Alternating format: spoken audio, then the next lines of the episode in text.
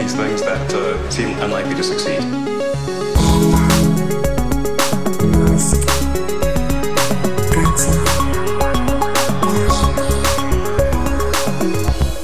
Hola a todos, tercer episodio ya de Elon. Acabamos de conocer el Model I, no se había filtrado, no se habían filtrado ninguna foto, nada. Yo soy Matías Zavia, me acompaña Alex Barredo. ¿Qué te ha parecido el coche? Lo quiero. Lo quiero ya. No, para allá ya no va a estar. Ya, esa es la pena.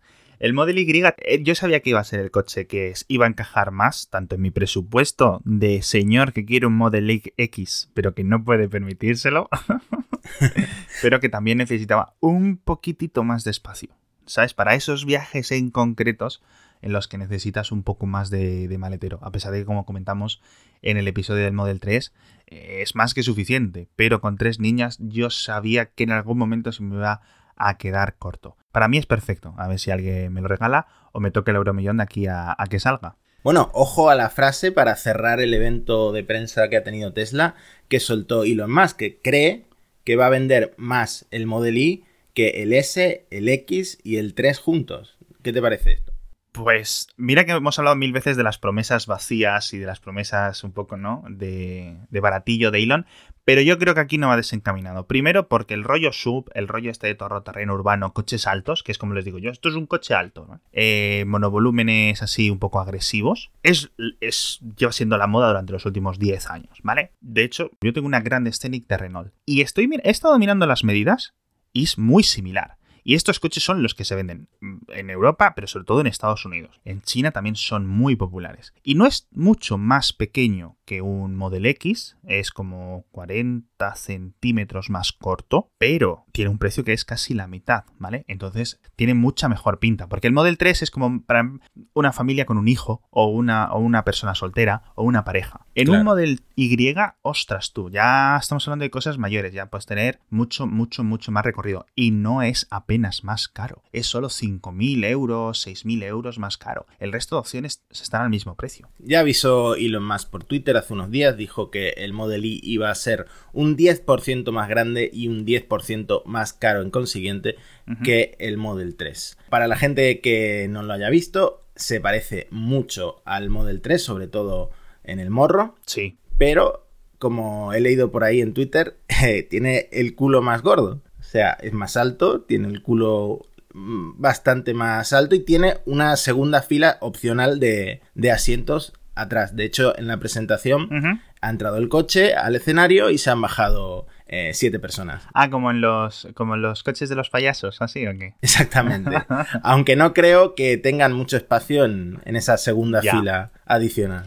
Yo, mi coche es de estos. De, realmente les dicen 7 asientos, pero los fabricantes honestos les dicen 5 más 2. Porque estos dos normalmente están plegados en forma horizontal, que quede todo el maletero disponible. Un maletero que en el Model 3 es muy largo, y este coche es igual de largo que el Model 3, simplemente es un poco más alto. Es decir, el crecimiento que tiene es hacia arriba, en todos sus ah, componentes. El front, el maletero trasero, que también acaba un poco más arriba, es un poco más Prius. Si tenéis en, en vuestra mente cómo es el diseño de un Prius, el Model Y es mucho más de este estilo. Es una fusión entre el, Model 3 y el Prius. Es como si el Model X y el Model 3 hubieran tenido un hijo. Justo. Vale, Básicamente, una noche loca. Exacto, una, noche de pasión Transformer. Y lo de los 5 más 2 es una cosa que a lo mejor utilizas un viaje de cada, o un trayecto de cada 100, pero te viene muy, muy, muy bien tenerlo. Para un niño, para una persona como de metro 60 o para abajo, mm, más que suficiente. Sobre todo si es un viaje, yo que sé, de 100 kilómetros, 200 kilómetros. Yo he hecho viajes con adultos de metro 65, metro 70 y detrás, y bueno, más que el problema de la altura, el problema es la distancia con las rodillas, porque ahí es donde un poco va más eh, la incomodidad. También son asientos que no tienen cabecero, ¿vale? Por ejemplo, por temas de ergonomía, porque, porque no cabe, etcétera. Con lo cual, ahí es donde vas más a sufrir la gente que vaya en esto. Pero normalmente son asientos que no se usan, son asientos como de emergencia. Es como cuando montas una tercera persona en una moto, ¿sabes? es algo así, es algo así. Bueno, vamos a dar un repaso a lo que han presentado. El Model Y, básicamente, como decíamos antes, un Model 3 más grande por fuera, más amplio por dentro, pero por lo demás comparte un 75% de componentes por cuestiones de producción, de la línea de producción de Tesla, que es limitada, como hemos podido comprobar, sobre todo en 2018. Es muy, es muy parecido, en el interior es es un interior prácticamente idéntico, Sí. una pantalla táctil de 15 pulgadas en el centro del salpicadero, la única interfaz que tienes para, para controlar el coche porque no hay panel de instrumentos, como pasaba ya en el Model 3.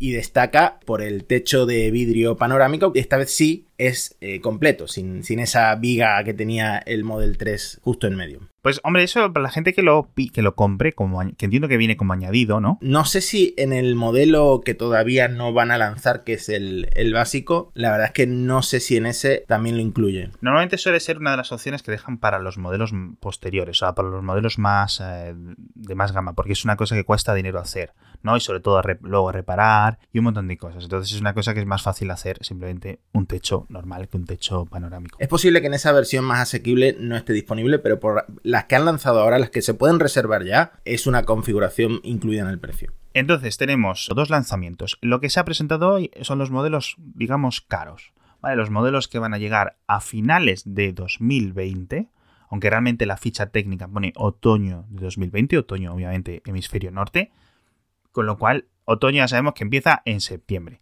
Eh, septiembre no va a estar. Esto ya os lo digo yo. En septiembre de 2020 este coche no va a estar. Ojalá me equivoque. Ojalá llegue antes, claro, ¿no? Pero vamos a ver, vamos a ser un poco serios. Y una segunda tanda de lanzamiento en el que va a llegar el modelo Y el modelo Y estándar de 39.000 dólares, que en principio se puede traducir en unos 45.000 euros. ¿Cuánto piensas tú? Sí, eh, la verdad es que el- el- es muy complicado seguir la conversión que hace Tesla de dólares a euros, porque en euros no solo incluye los impuestos, eh, también cualquier tipo de incentivo. Tesla en su web juega mucho con, con el tema de los descuentos, de lo que ahorras en gasolina, de Sí. lo que ahorras en no sé qué. Entonces, seguir, seguir la- la- el esquema de precios de Tesla es bastante confuso y no me gusta nada cómo lo tienen montado en la web, pero bueno, estamos ya acostumbrados. ¿no? Bueno, no te gusta a ti ni al gobierno alemán, que creo que les ha mandado que lo quiten, porque es que llama el engaño. Es como si tú vas a la tienda y dicen, estos donuts cuestan 10 céntimos. Eh, no cuestan 10 céntimos, cuestan eh, 9 euros o cuestan un euro, pero si descuentas, si se traes no sé qué y si no sé qué, no sé cuánto, no. Entonces así no se pueden vender las cosas. Los precios tienen que ser frontales. Luego ya se puede hablar de descuentos, pero el precio original que aparece en el, digamos, en los materiales de venta tiene que ser clarinete, tiene que estar fijo. Luego ya se puede hablar de diferencias, variaciones, dependiendo de, ¿no? del cliente, pero las cosas fijas, es lo que le ha dicho Alemania. Me sorprende, me sorprende mucho que el gobierno estadounidense no le haya dicho nada durante todo este tiempo, pero bueno, yo creo que a lo mejor ahí es un poco más hacer lo que quieren. Exactamente. Bueno, vamos a repasar ya que estamos los precios Vale. que han presentado, qué se puede reservar ahora mismo para mm, 2020. Es una estrategia muy similar a la que siguieron con el Model No, es, 3. es- es la idéntica, yo creo. Entonces el modelo de más alta gama, el Performance, que sabemos que es el, el- el que pone por delante el rendimiento antes que la autonomía, con tracción integral, el motor dual, eh, autonomía de 480 kilómetros, velocidad máxima de 241 kilómetros por hora y aceleración de 0 a 100 en 3,7 segundos. Ese es el que probé yo, pero en Model 3. Exactamente. Ese lo puedes reservar ahora mismo por 60 mil dólares o en España con impuestos eh, incluidos en el precio de 69 mil euros. Wow, ¿el precio de 69.000 es oficial? Sí, está ya en la web, ya están. No me parece mal este precio, ¿eh? Es caro, es caro, por 69.000 euros, lo que comentábamos con otros coches. Tienes un BMW que quita el hipo, o un Mercedes, pero oye, ¿Qué obtienes en lugar de comprar el, el Model X, aparte de un ahorro considerable? Bueno, el, el, el Model Y es un coche más deportivo, al ser más compacto. sí, pesa mucho menos. Sí, pero al mismo tiempo es, es muy seguro. De hecho, una de las cosas, de las pocas cosas que destacó Elon en la presentación es que es uno de los coches más seguros Ya. eh, del mundo y que esperan que tenga una, una valoración de 5 estrellas en... En el Euro NCAP y las diferentes... Exactamente, como ya han tenido varios de, sus Claro. de sus coches. ¿Qué tenemos aparte del performance? El long range de alta gama, el coche con mayor autonomía de los de alta gama, que tiene una autonomía de 505 kilómetros, una velocidad máxima de 217 kilómetros por hora y aceleración de 0 a 100 en 5,1 segundos. Este lo puedes comprar, o lo puedes reservar, mejor dicho, por 51 mil dólares o 61 mil euros. Eh, también estamos hablando de tracción integral con dos motores. Sí. Y ya pasamos a la gama media, digamos. Con, la máxima autonomía, pero sin el mismo rendimiento porque es tracción trasera, un solo motor, autonomía de 540 kilómetros, velocidad de 209 km por hora y aceleración de 0 a 100 en 5,8 segundos. Este cuesta 47.000 dólares o 56.000 euros. Estoy mirando el precio del Model X actual, porque los han rebajado hace poco. Empieza en 90.000 euros. Esto para empezar. Tiene más alcance. Eh, bueno, a lo mejor estamos hablando de ciclos distintos, porque entiendo que estos kilómetros o estas cifras que ha dado Tesla son el WLTP y en la web de Tesla para el Model X pone el, ciclo NDC, que es un poco como más holgado. de traducción, que es mentira, ¿vale? Es decir, dice 565 kilómetros de alcance. El Model 10 te puede hacer 565 si vas muy despacito en ciudad, ¿vale? Si cuando sales a la autovía, pues te hará 500. Entonces, es un descuento ya para entrar de 20.000, 30.000 euros con respecto al Model X, el más alta gama del Model Y. ¿Qué te quedas? Pues con un coche que es un poquito más pequeño, sobre todo más corto, que no tiene las puertas de halcón, eso obviamente pues lo iban a quitar. De hecho, en la, en la presentación ha dicho, nos pasamos de frenada con el, con el Model X, es decir, quisimos ponerle todo tipo de tecnologías y les ha salido un, poco el tiro por la culata porque es un coche que está dando muchos problemas a nivel técnico de diferentes componentes electrónicos que le han ido añadiendo. Pero sobre todo hay que tener una cosa clara, el Model Y es mucho mejor coche en el sentido de que es mucho más moderno, tiene mejores motores y se esperaba una cosa en este evento, lo esperaban mucho los fans más tradicionales de Tesla, que se renovaran el S y el X. No ha habido sorpresa. Y esto ha dejado un mal sabor de boca, entre comillas, ¿no? O en consideración a lo que es normal. La gente está muy contenta de este coche, etcétera. Aunque también estoy leyendo muchos detractores hablando de que sí es no es suficientemente grande, etcétera. Pero claro, la gente quería, la gente que digamos que tiene un poco más la cartera más holgada, pues a lo mejor hubiera esperado, ojalá me renueven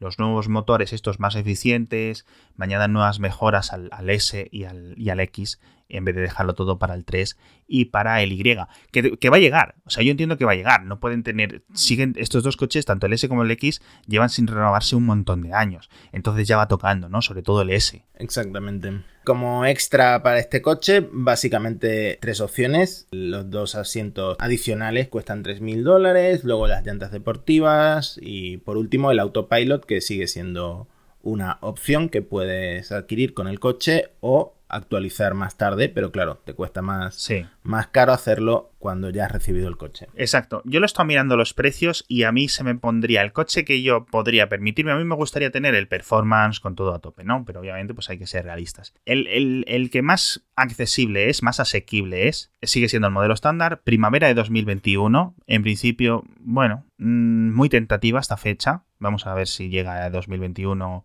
o más hacia finales de este año, más que en primavera del hemisferio norte. Entonces se te quedaría, pues eso, como hemos comentado, 45.000 euros, más los 3.200 del autopilot o 3.000 y pico, más otros 5.000 y pico euros para la versión autónoma del software extra, etcétera. Con lo cual ya estamos montándonos en unos 54.000 euros, 55.000 euros. No sé hasta qué punto este coche empieza... O sea, es, mucho dinero, es mucho dinero. Pero, oye, tienes un coche, uno, que tienes todo el diseño emblemático, no sé qué, Tesla, si quieres Tesla, Tesla, tienes todo el rollo autónomo que para entonces, para entonces, ha debido de mejorar bastante. Por ejemplo, el tema del aparcamiento automático, el tema de que te venga a buscar, ¿no? Una invocación remota mucho más inteligente ya debería de estar, ¿vale? Con lo cual, oye, está muy bien. Entonces tienes un paquete ya mucho más cerrado, mucho más que la gente que se compró o que se ha comprado Tesla durante estos últimos años. Vamos a ver, vamos a ver cómo avanza el tema de autopilot hasta entonces, pero oye, no sé yo. Muchas dudas, ¿eh? Dicho esto, las reservas al contrario que con el Model 3, han quedado, son distintas, porque antes con el Model 3 era básicamente pagabas mil dólares, pagabas mil euros y te aseguraba un lugar en el entre los primeros de la lista cuando saliera a la venta. ¿Qué está ocurriendo ahora? Pones 2.500 dólares y tienes el coche en orden de llegada. Es decir, según lo pidas, pagas, tienes que pagar 2.500 euros o 2.500 dólares que van para el precio del coche. Es decir, ¿esto se te descuenta del precio total o simplemente es pagar 2.500 euros por el sitio y luego tienes que pagar el coste del coche? Yo diría que va incluido en el precio, pero hay gente ya preguntándose qué está pasando porque no está claro. Sí. Si realmente esto es una forma extra, una tarifa extra que te cobran un poco invisible del precio final. He preguntado, he escrito a Tesla para que me aclaren esta duda eh, cuando he escrito sobre el tema en Gizmodo, pero todavía no, no me ha contestado.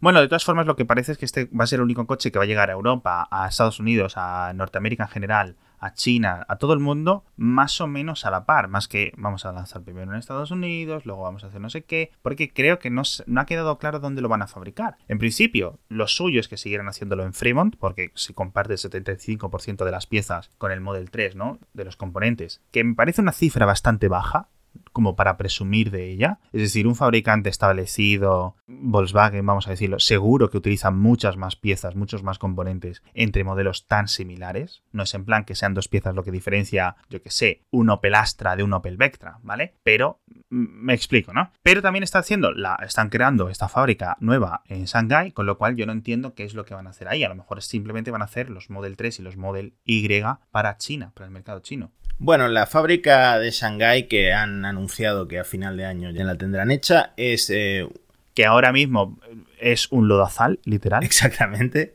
Crear una fábrica para fabricar coches en nueve meses me parece una cosa un poco...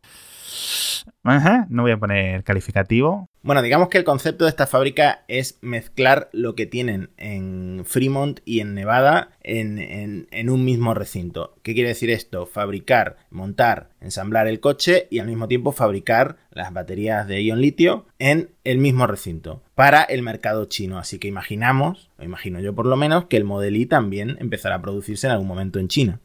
Sí, no, eh, en principio eh, todo el objetivo de, de Shanghai es saltarse a las tarifas que vaya a ponerle China a los fabricantes estadounidenses, tal cual. O sea, es, el objetivo claro es ese.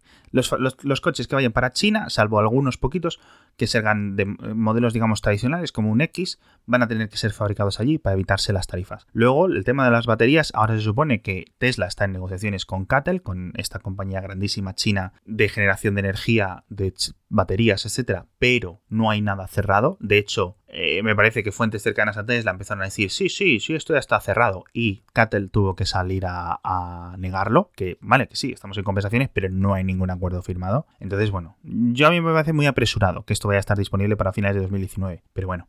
Bueno, hablamos del Model I y la gente a lo mejor se pregunta qué más han presentado en el evento de hoy. Absolutamente nada. No ha sido un evento con sorpresa como lo fue el del camión, el del Tesla Semi, que desvelaron también la existencia del Roaster 2020. Ha sido un evento para dedicar media hora a recapitular toda la historia de Tesla y en los últimos cinco minutos mm, presentar el Model I, resumir eh, las características del coche y a todos a casa. Claro, porque al final es un coche tan similar al 3 que tampoco va a causar novedad. Me sorprende que no se haya filtrado, pero ojo, estoy seguro que a lo mejor alguien le ha sacado una fotografía en la fábrica o lo que sea, no sé qué, pero como se parece tanto, nadie le haya prestado atención, ¿no? Pero bueno.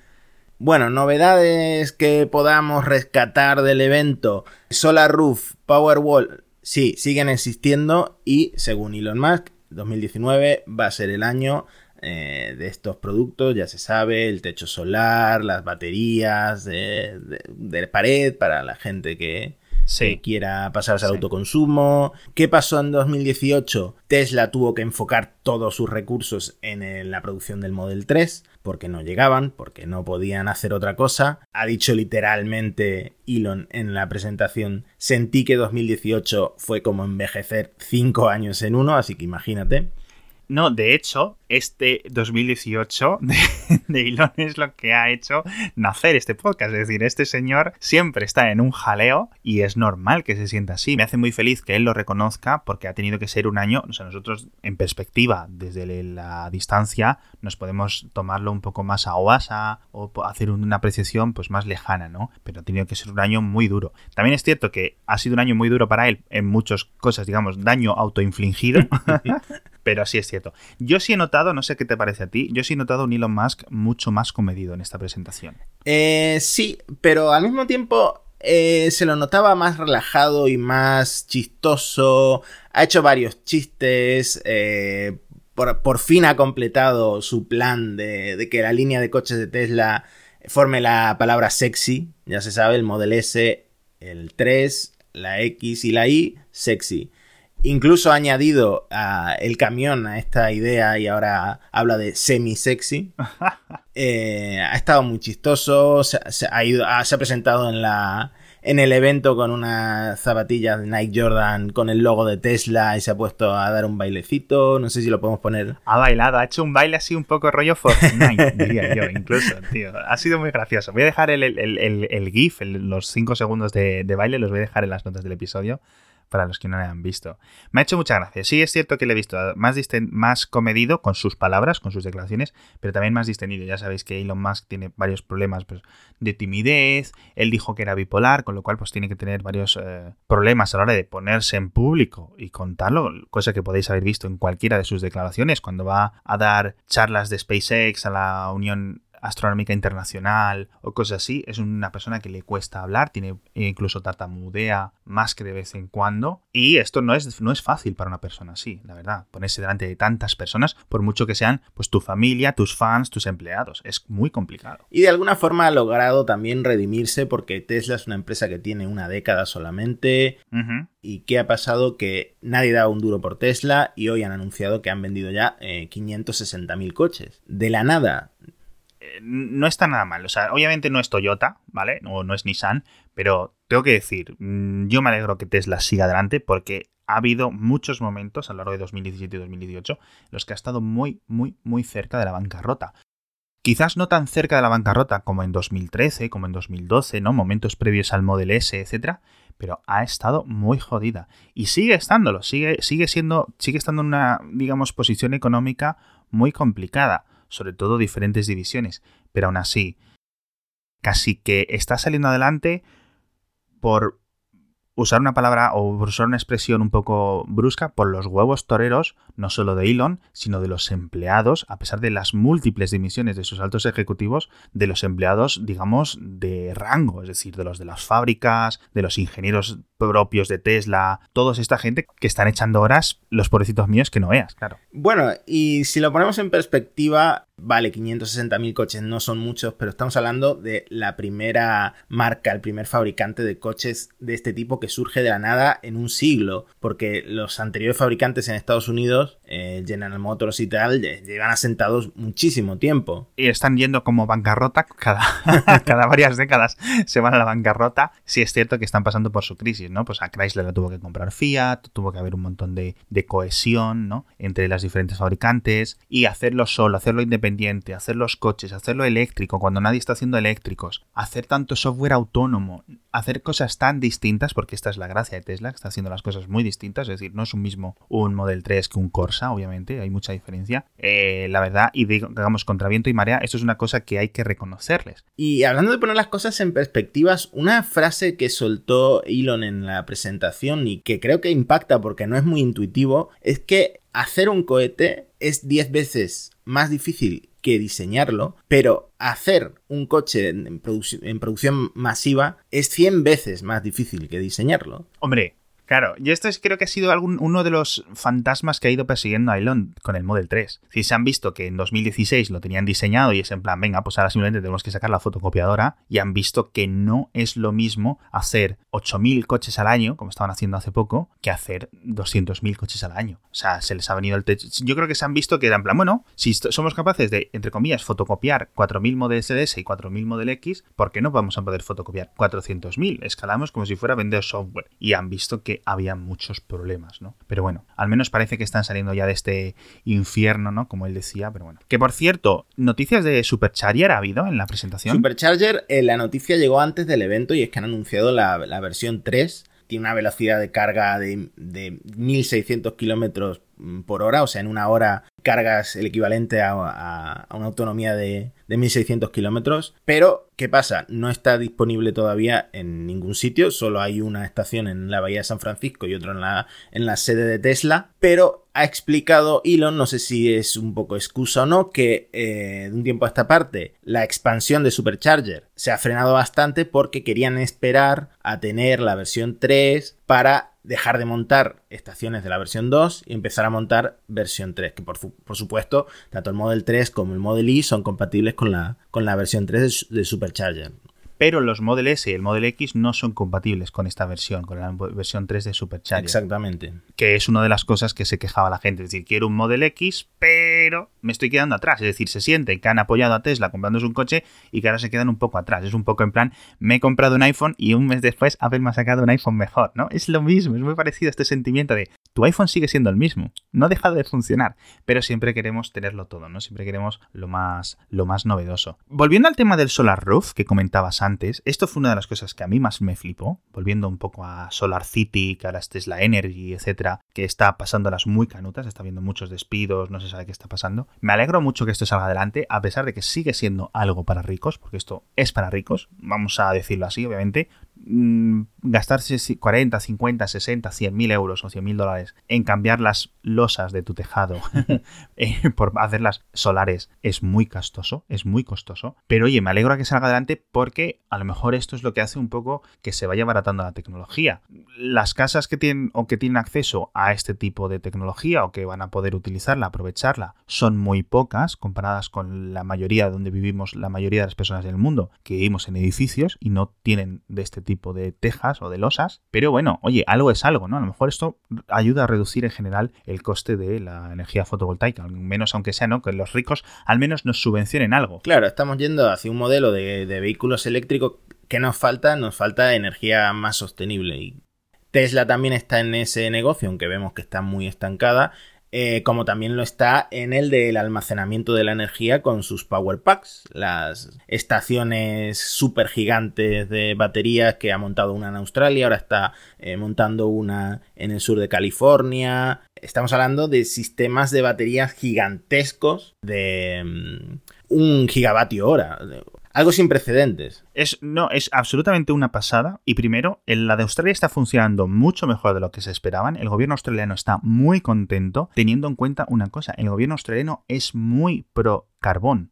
o muy pro emisiones de carbón. Allí mm, todo este tema de, la energía verde es poco más que, en plan, un movimiento de marketing. No están haciendo mucho en, Australia por reducirlo. No sé si posteriores o futuros cambios de gobierno en, Australia van a modificar esto, pero no están apostando eh, con el pedal a fondo, ¿no? Por, por el cambio climático, por luchar contra él, como lo puede estar haciendo, puedo decir yo, Japón, ¿no?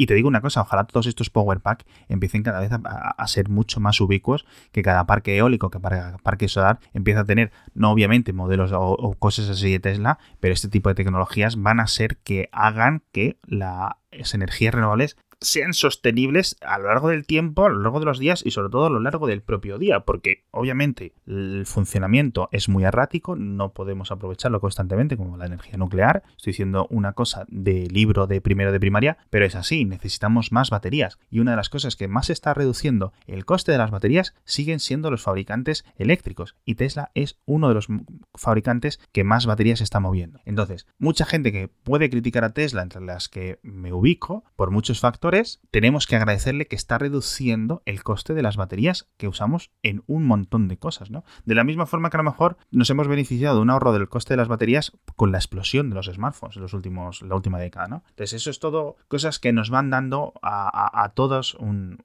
avance tanto tecnológico como económico que hay que, hay que intentar apreciar aunque sea de tercera mano. Sí, como tú acabas de decir, Tesla es el mayor productor de ion litio del mundo. Esta es una de las cosas que está en, en sus manos a hacer para mejorar un poco el mundo. Al mismo tiempo, sabemos que el litio tiene problemas de contaminación, sabemos que no, no todo es ideal, pero desde luego tenemos que irnos de este modelo de, carbón y de, y de combustibles fósiles y, bueno, por lo menos vamos, a, vamos avanzando. Eso es, conclusión. ¿Con cuál te quedas? ¿Model 3 o Model Y? A mí los sub nunca me han gustado, siempre me han parecido una moda quizá pasajera. No sé por qué la gente se está volviendo tan loca por los sub. Ya tendrás hijos, ya tendrás. Yo me quedaría con el Model 3 y estaría contentísimo además. Tú eres muy de coupé, ¿no? Tú a lo mejor es que vas a por el Tesla Roadster. Claro, el día que me pueda permitir el, el descapotable no me ven el pelo. El día que entre otro presentador aquí al podcast y que tú no estés, es que te toca el millón y estás con el Tesla, ¿no? Eso es lo que podemos Conduciendo por la Costa del Sol, sí, sí, ese soy yo. Vas yendo por Marbella ahí, chirándote con los de los Lamborghinis, con los alemanes de los Lamborghinis. Allá donde haya un Supercharger versión 3, me verás a mí con mis gafas de sol, surcando el horizonte. Bueno, pues con la imagen de Matías disfrutando de la vida, nos vamos el próximo episodio más de Elon. Recordad que podéis dejar una reseña, que os lo pedimos, os lo imploramos. Muchas gracias a todos por seguirnos, por el recibimiento que está teniendo el podcast y nos vemos muy pronto. Hasta luego.